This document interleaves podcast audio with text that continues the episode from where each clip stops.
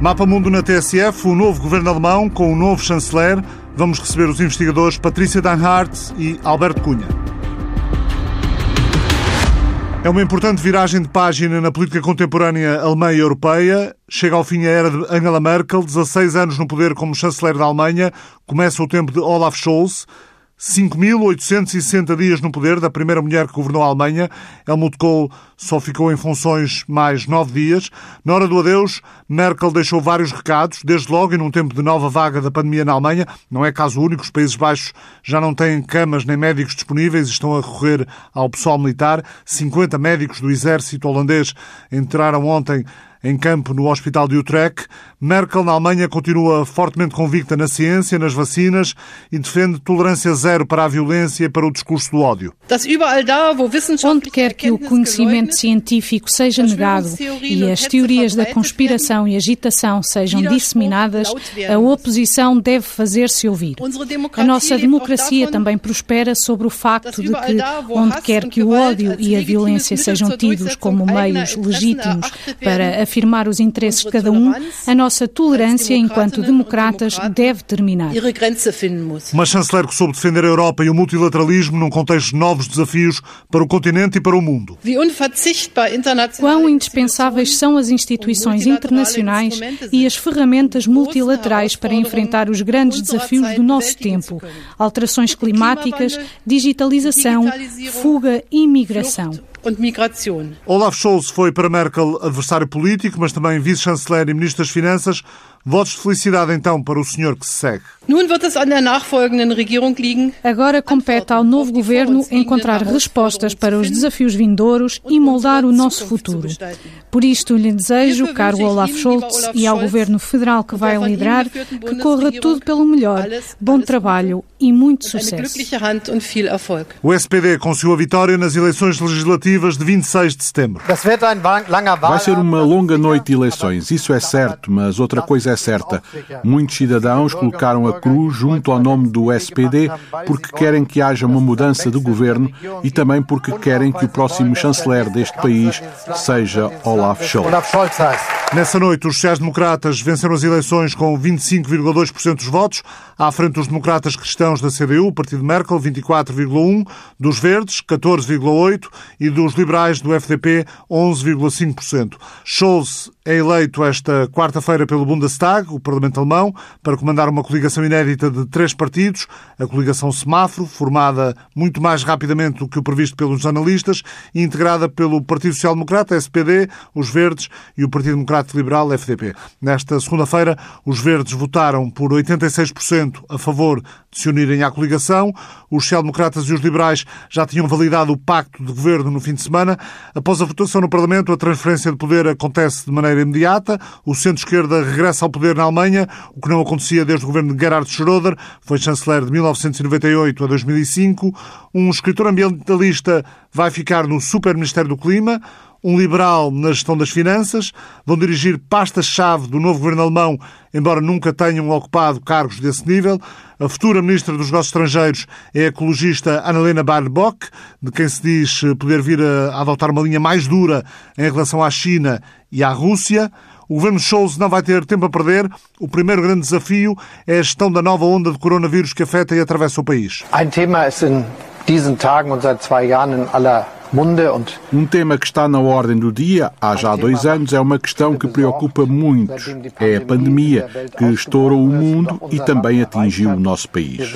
Há muito tempo que temos tentado controlar as infecções virais, repetidamente com sucessos e repetidamente com contratempos. E é claro que aproveitamos a oportunidade para ver como é bom termos um sistema de saúde decente. Mas seria muito melhor se tivéssemos um sistema de saúde ainda melhor, em que todas as fragilidades e dificuldades que acabamos de conhecer já não existam e possamos contar com este sistema de saúde com todas as nossas forças como cidadãos e cidadãs. Acho que isso também é muito importante quando pensamos no facto de que as pessoas que nele trabalham, as enfermeiras, os enfermeiros, os médicos e as médicas estão totalmente envolvidos e merecem que isso seja uma das principais prioridades da política da Alemanha. Ter um bom sistema de saúde com boas condições de trabalho e boas ofertas para os cidadãos. E para mim é muito importante que também fiquemos atentos ao facto de que a pandemia está longe de terminar e é por isso que não há outra forma de o dizer. A maioria dos cidadãos deste país certamente desejou que o próximo Ministro da Saúde fosse um especialista que soubesse muito bem o que fazer e que se chamasse Karl Lauterbach. Scholz, 63 anos, escolhe para Ministro da Saúde o social-democrata Karl Lauterbach, um dos cientistas mais respeitados do país desde o início da pandemia e partidário de restrições mais duras no combate à Covid. Vai ser um cargo importante. Temos que combater esta pandemia. A pandemia vai durar mais do que muitos pensam, mas nós vamos superá-la. A vacinação vai desempenhar um papel fundamental, mas não será a única medida. Vamos também fortalecer o sistema de saúde nacional. Olaf Scholz já apontou nesse sentido. Conosco não haverá cortes no sistema de saúde. Muito pelo contrário, vamos voltar a fortalecê-lo. Nós orgulhamos-nos de um bom Sistema Nacional de Saúde. Vamos precisar dele. Vamos vencer a batalha contra a pandemia e vamos estar melhor equipados para futuras pandemias do que estivemos para esta. Obrigado pelo apoio, obrigado por este voto de confiança. Olaf Scholz quer uma votação rápida para tornar a vacinação obrigatória, medida que pode entrar em vigor em fevereiro ou março. Esta medida radical, já com luz verde para avançar na Áustria, tem a aprovação de dois terços dos alemães, mas pode provocar a rejeição de parte do eleitorado, segundo os estudos, sobretudo no território da antiga Alemanha de Leste. Patrícia Danhardt, professora, investigadora no Instituto Português de Relações Internacionais, Concorda que este será mesmo o primeiro grande desafio do governo Scholz? Uh, sim, e aliás foi dito um, pelo, pelos novos membros do governo uh, hoje, precisamente, que o combate à pandemia será a prioridade número um. E, de certa forma, foi a surpresa ontem o anúncio de Karl Lauterbach, o cientista, uh, algo polarizador na sociedade alemã, mas que, na realidade, ao longo deste, tempo de pandemia, tem sido ele o, o mais vocal em termos de de, sugestão de medidas uh, a empregar e ele muitas vezes acertou e, portanto, ele tem esse conhecimento uh, técnico que lhe é reconhecido, é, ele é algo polarizador, mas certamente que uh, o combate à pandemia é, é a prioridade número um deste novo governo e é também com base nessa, nessa, nessa prioridade que há a concordância entre, entre os membros da, da coligação A3. Alberto Cunha, investigador associado do IPRI, atualmente em Berlim, doutorando em estudos europeus no King's College de Londres, com investigação orientada para a política europeia alemã, relações franco-alemãs e a política externa e de segurança da União Europeia. Alberto, Olaf Scholz promete um governo com política pró-Europa, com o objetivo, e vou citar, de aumentar a soberania estratégica da União Europeia e defender de maneira mais eficiente os interesses europeus comuns. Alberto, que sinais deve dar desde já Olaf Scholz para tentar concretizar esses objetivos? Já, já foram dados alguns sinais com a escolha das pastas. Uh, no caso das finanças, o facto de uh, o líder do Partido dos Liberais Democratas, o Christian Lindner, ser ministro das Finanças, pode significar que esta vontade de mais Europa não vai necessariamente no sentido uh, que alguns uh, têm, por exemplo, em França ou, ou, em países como em Portugal, da Europa do Sul, numa direção de mais dívida comum, de uma política económica que resolva os problemas que ocorreram na crise do euro. Eu penso que este foco poderá ser uh, numa política externa que seja diferente. Uh, por exemplo, uh, em relação à Rússia, onde os verdes, que vão ficar com a pasta dos negócios estrangeiros, como foi referido na peça, têm uma posição muito mais crítica do que é habitual, muito mais frontal em relação à Rússia, Uh, por exemplo, potencialmente no que diz respeito à China, embora uh, é preciso dizer que a dependência económica da Alemanha em relação à China mantém-se e, portanto, será interessante ver como é que a Alemanha poderá assumir uma liderança de uma Europa que é mais realista em termos políticos uh, no que diz respeito à China, mas sempre tendo em conta os seus interesses económicos. Uh, outro aspecto em que a política europeia, a política europeia alemã poderá mudar será na questão uh, do respeito pelo, uh, pelos direitos humanos, pelo direito europeu uh, e os desafios que têm sido feitos em países como a Polónia e a Hungria. É de esperar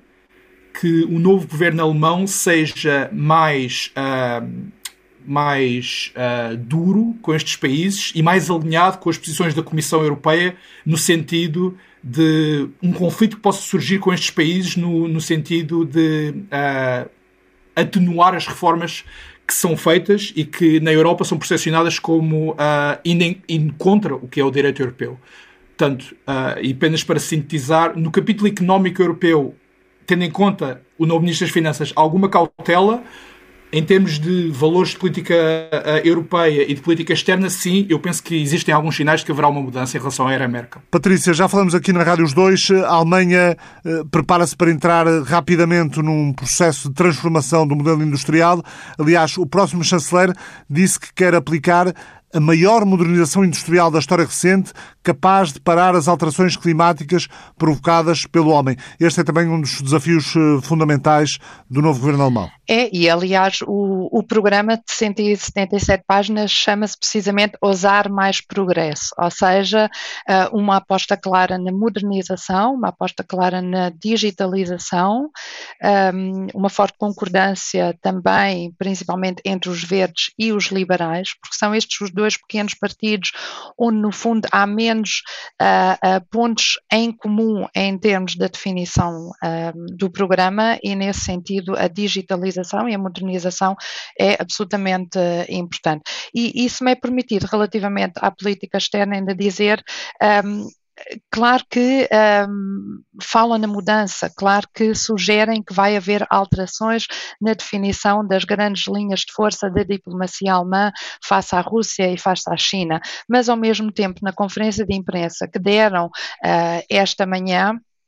Olaf Scholz, Robert Habeck e Christian Lindner, uh, os três referiram, uh, referiram a importância de um, haver uma convergência e uma posição comum com os parceiros europeus, com os parceiros norte-americanos, com o parceiro norte-americano, quanto ao posicionamento face à, à, Rússia, nomeadamente relativamente à questão da Ucrânia, uh, uh, tema neste momento tão, tão importante uh, e a ser tratado hoje na cimeira entre Biden e Putin, e também relativamente à China. E como disse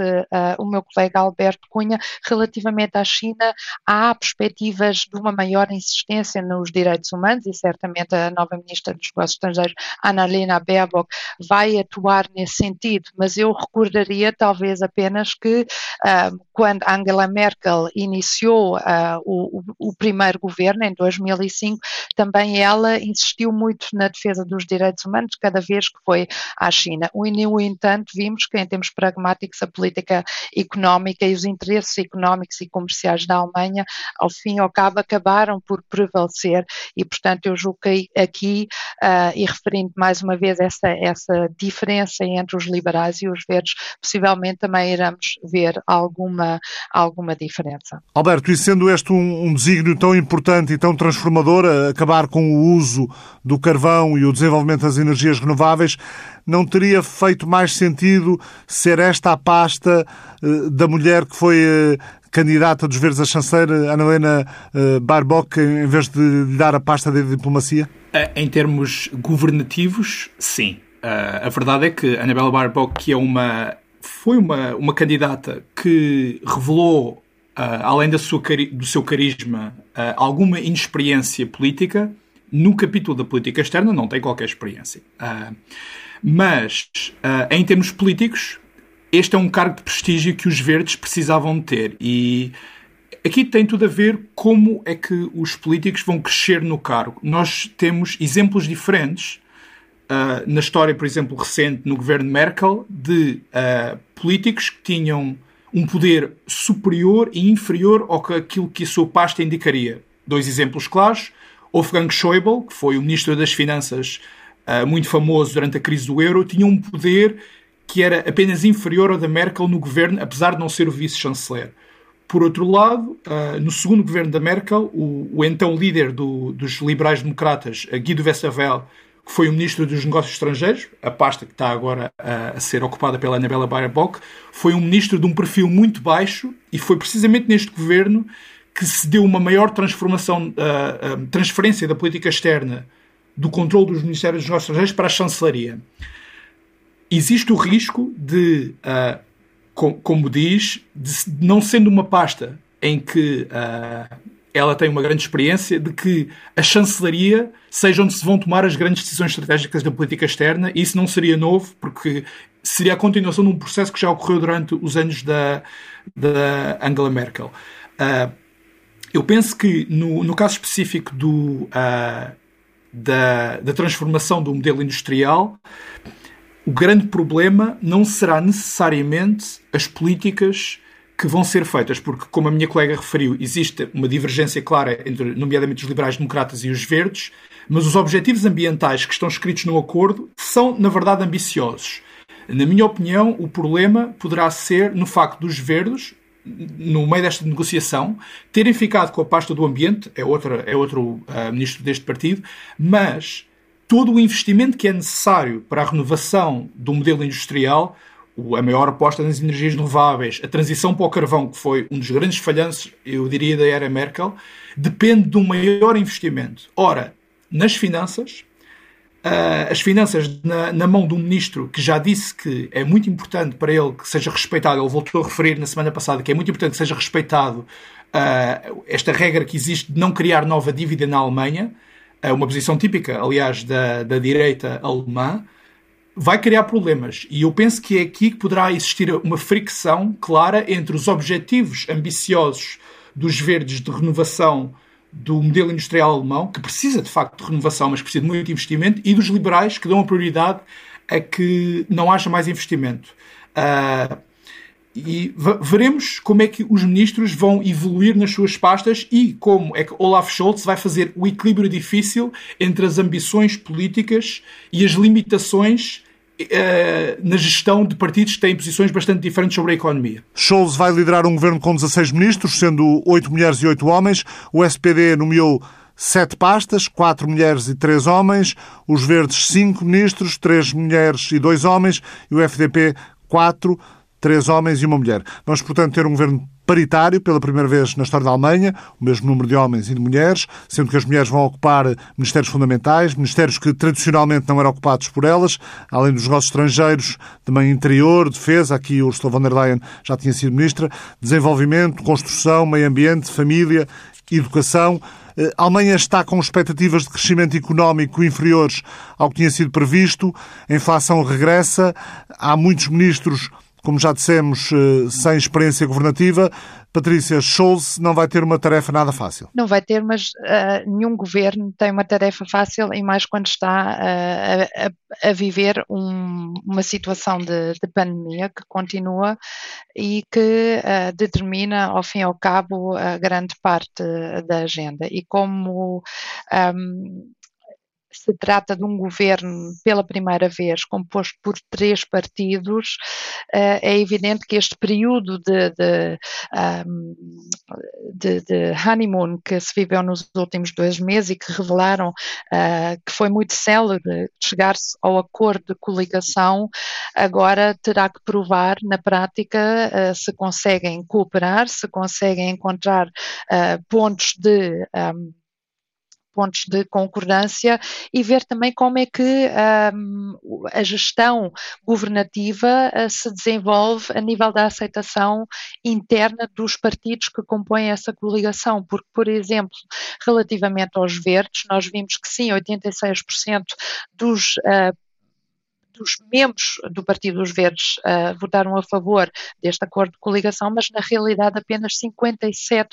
da base do partido chegaram a exercer o seu uh, direito de voto. E, portanto, quer dizer 43% não votaram, 12% desses 57% votaram contra. Uh, e, portanto, o que nós vemos aqui é que é muito importante a nível da gestão governativa que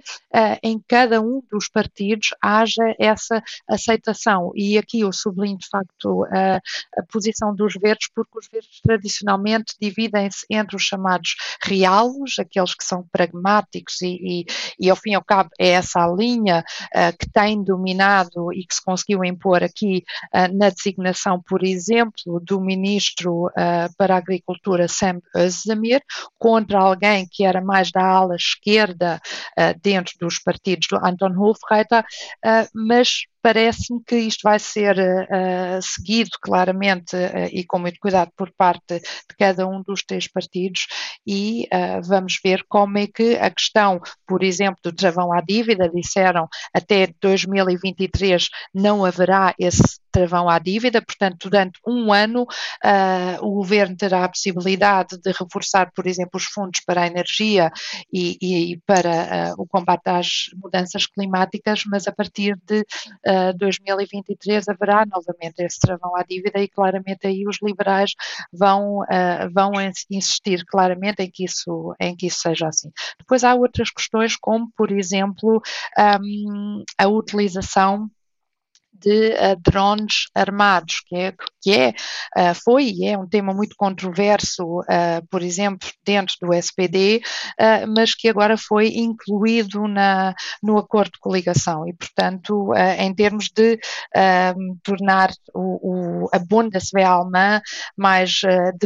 mais uh, bem protegida relativamente a, a situações de, de, intervenção. Depois, todo o campo da política externa uh, irá-se ver também como é que, uh, por exemplo, a Alemanha se irá posicionar face a futuras possíveis intervenções externas. E já ontem a nova, ou a ministra designada da Defesa, Christina Lamprecht, já disse que vão ser estudadas as posições da Alemanha relativamente a todo o cenário pós-Afeganistão e vão ser uh, definidas uh, exit strategies, ou seja,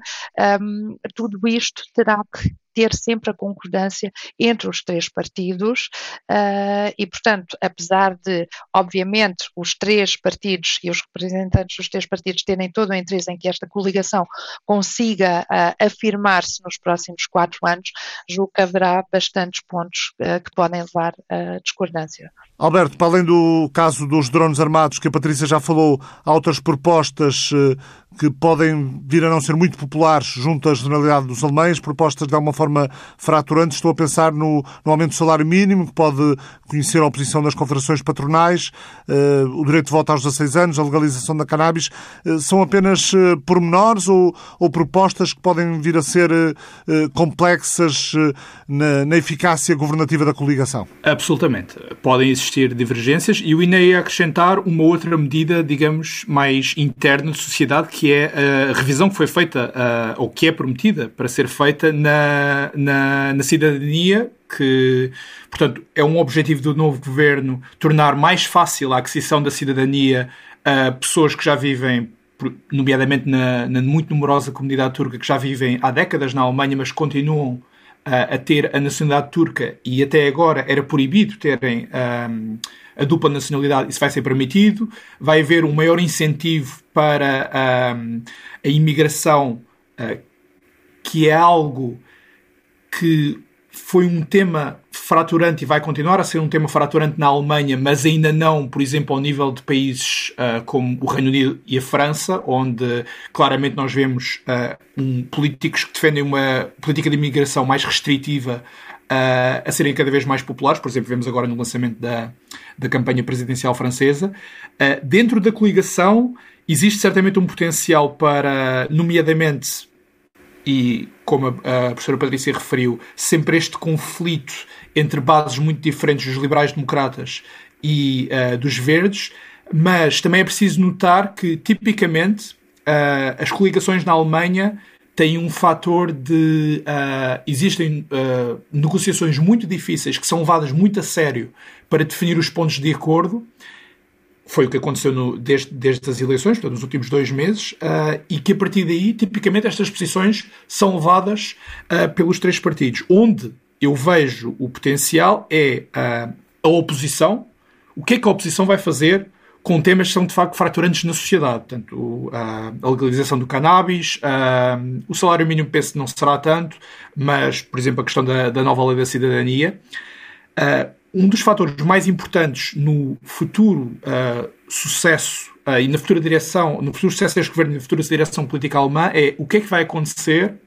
nas eleições para a liderança na CDU, no partido da, da, que era da Angela Merkel. E claramente duas linhas perfilam-se. Uma linha mais à direita, que quer uh, rejeitar esta liderança mais centrista que foi definida pela Merkel e pelo candidato que eles tiveram nestas, nas eleições deste ano, uh, Armin Laschet, e uma linha mais conservadora de pessoas como Friedrich Merz, por exemplo, uh, de certa forma, Jens Spahn, que era o Ministro da Saúde. No fundo, que tipo de oposição vão ter? Sim, que tipo de oposição vão ter. E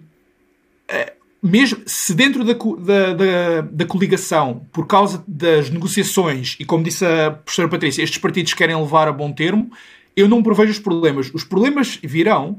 porque de facto alguns destes temas são fraturantes na, na, na, sociedade alemã. E eu vou dar um exemplo. Foi feita uma sondagem, uh, penso que na semana passada, pela Deutsche Welle, uh, ao público alemão sobre o que é que pensavam destas novas medidas uh, do governo. E a questão do cannabis teve uma, uma votação positiva, por volta dos 60%, mas a questão da nova cidadania e mesmo da votação dos uh, passar para os 16 anos são questões que não são consensuais na sociedade alemã. Portanto, se existir um partido uh, da CDU que tenha uma liderança forte e que vá nessa direção, pode causar problemas uh, a um partido que já é uma coligação de parceiros que não são muito fáceis de gerir. Uh, mas eu também, e para concluir esta, esta parte, pensar um pouco nas capacidades pessoais de Olaf Scholz. Olaf Scholz tem um estilo muito merkeliano, digamos assim, em que uma das qualidades uh, dele é precisamente a gestão de uh, negociações uh, e de coligações de, de, compromisso entre pessoas que pensam de forma muito diferente. ele, ele foi durante anos o, o mayor de Hamburgo, que é um dos estados na Alemanha, em que lidou com uma coligação Uh, já no governo uh, uh, em que ele fazia parte, que era o vice-chanceler da Angela Merkel, ele está habituado a lidar com coligações, que aliás é uma coisa típica na Alemanha, e ele é reconhecido na Alemanha, é uma das grandes capacidades, mesmo dentro do SPD, ele foi capaz de, de certa forma, coligar e limar as diferenças entre a ala mais esquerda do, do, do SPD e a ala mais pragmática, centrista, a que ele pertence. Não é um feito fácil. que são aulas que há muito tempo estavam a ter problemas. Portanto,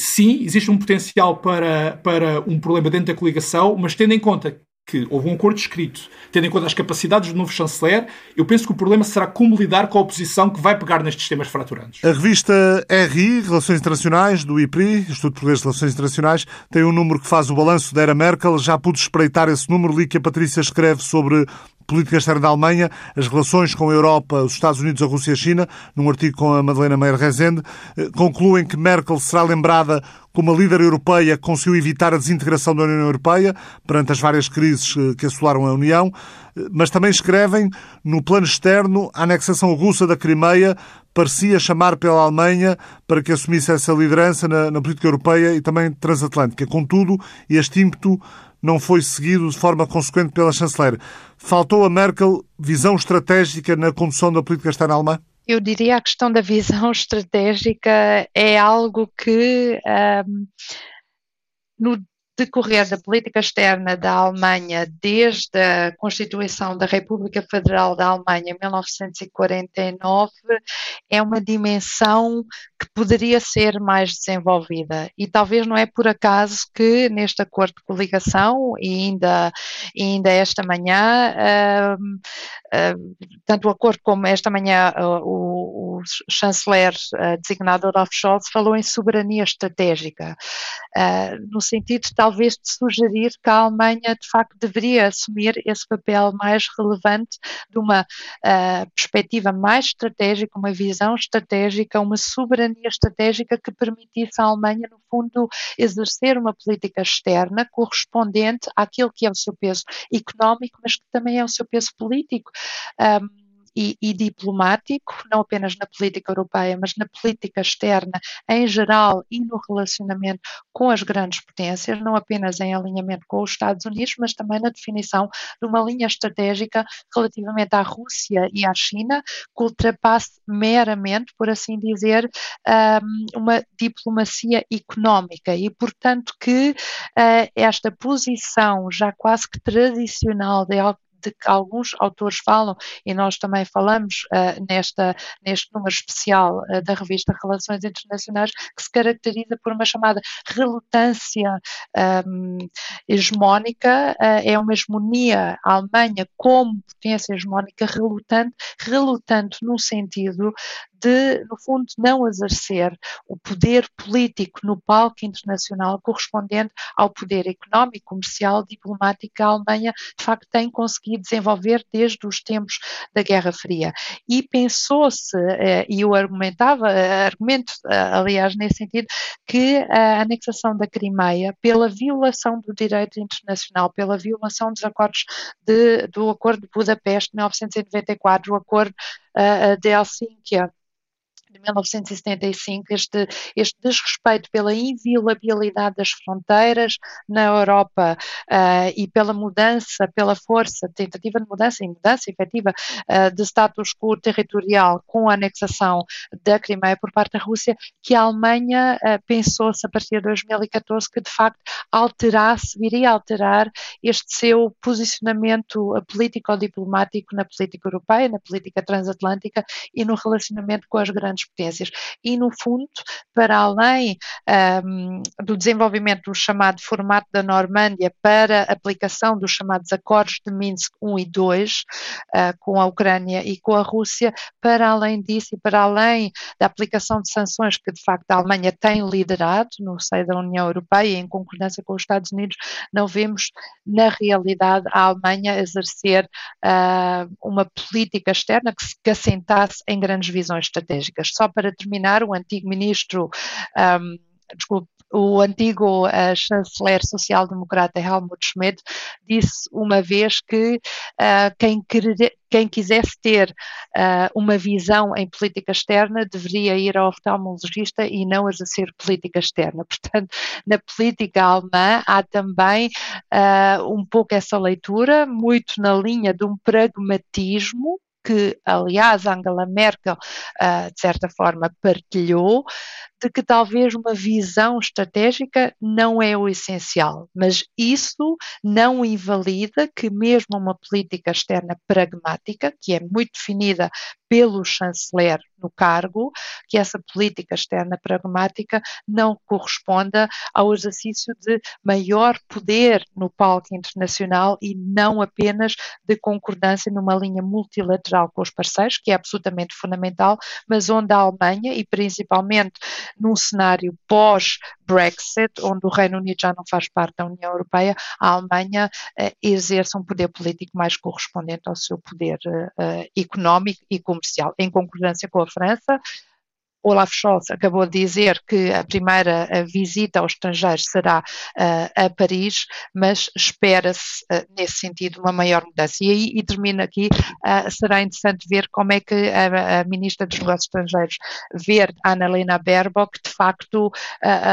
irá tentar pôr na prática aquele que ela defendeu durante a campanha eleitoral, que era uma linha mais dura relativamente à Rússia e à China, o que será interessante ver uh, não apenas uh, em relação ao Nord Stream 2, ao projeto Nord Stream 2, mas em relação também à questão atual da Ucrânia. Nesta publicação, o Alberto escreve sobre a Alemanha de Merkel durante e após a crise do euro, escreve que a Alemanha, nas últimas duas décadas, foi empurrada para um papel central nos assuntos europeus e globais por mudanças profundas na ordem internacional e em que a Alemanha continua e deve continuar a ser um fator de continuidade e estabilidade. Chama-lhe precisamente, como dizia a Patrícia, a tal hegemonia relutante. Que papel deve a Alemanha ter nesta tensão Rússia-Ucrânia, Alberto? Terá um papel central, como aliás teve um papel central em 2014, na, na, na, crise que foi causada pela anexação da, da Crimeia pela Rússia em fevereiro, de 2000, fevereiro desse ano, uh, por vários motivos. Uh, em primeiro lugar, uh, o poder, aquilo que, que, pode ser designado o poder estrutural da Alemanha, uh, o poder, seja económico, seja financeiro, o facto de uh, a Alemanha ter um, um espaço, uh, no espaço que vai entre a Alemanha e a Rússia, nomeadamente nos países de leste que são membros dos 27, uh, muitas das suas empresas estarem aí sediadas, o que lhe dá um certo leverage. Mas, mais especificamente, nos laços únicos que a Alemanha tem com a Rússia. Uh, qualquer crise que envolva a Rússia não pode ser resolvida sem uma relação um, forte com a Alemanha. Existiu também em 2014 a dimensão pessoal uh, de uma relação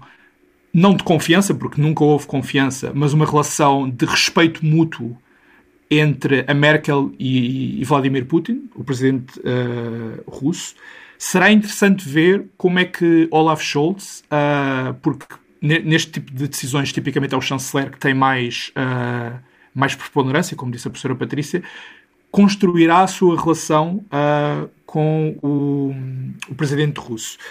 E o SPD é um partido muito interessante em, em política externa porque uh, combina alguns paradoxos. Existem várias alas dentro do partido.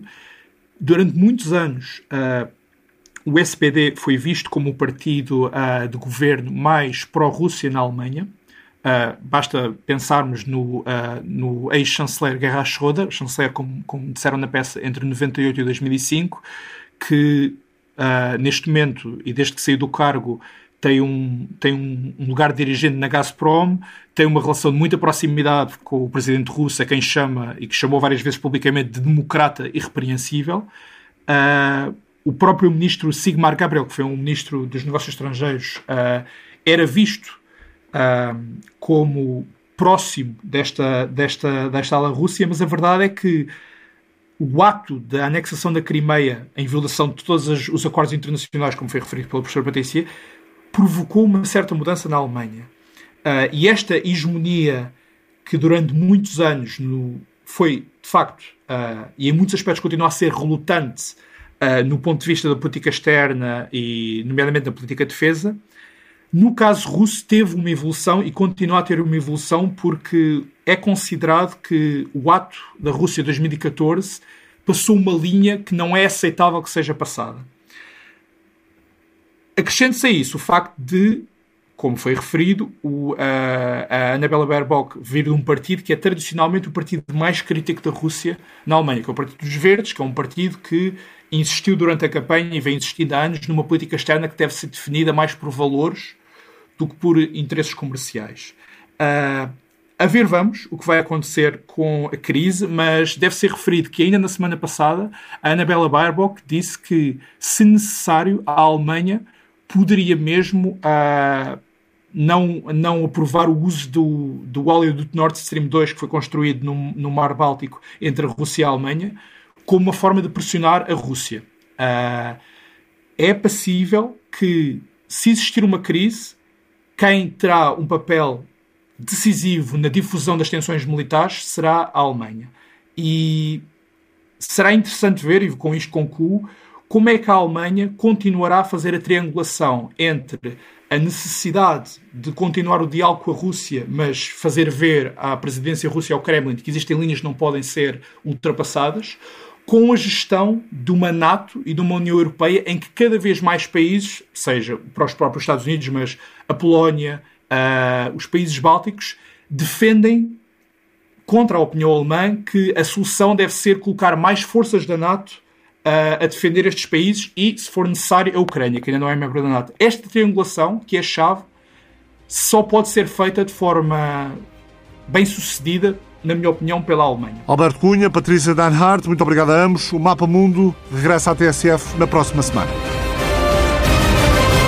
O Mapa Mundo é uma parceria da TSF com o Instituto Português de Relações Internacionais.